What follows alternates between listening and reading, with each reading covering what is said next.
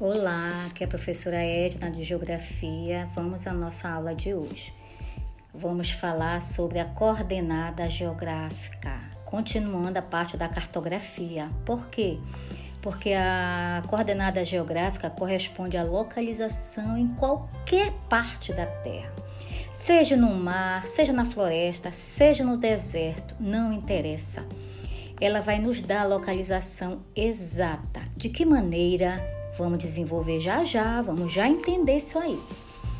É, a coordenada geográfica ela pode ser de duas formas, a geográfica e ou alfanumérica. O que quer dizer? A geográfica é aquela que vai te dar o ponto, tá bom? Vamos já ver.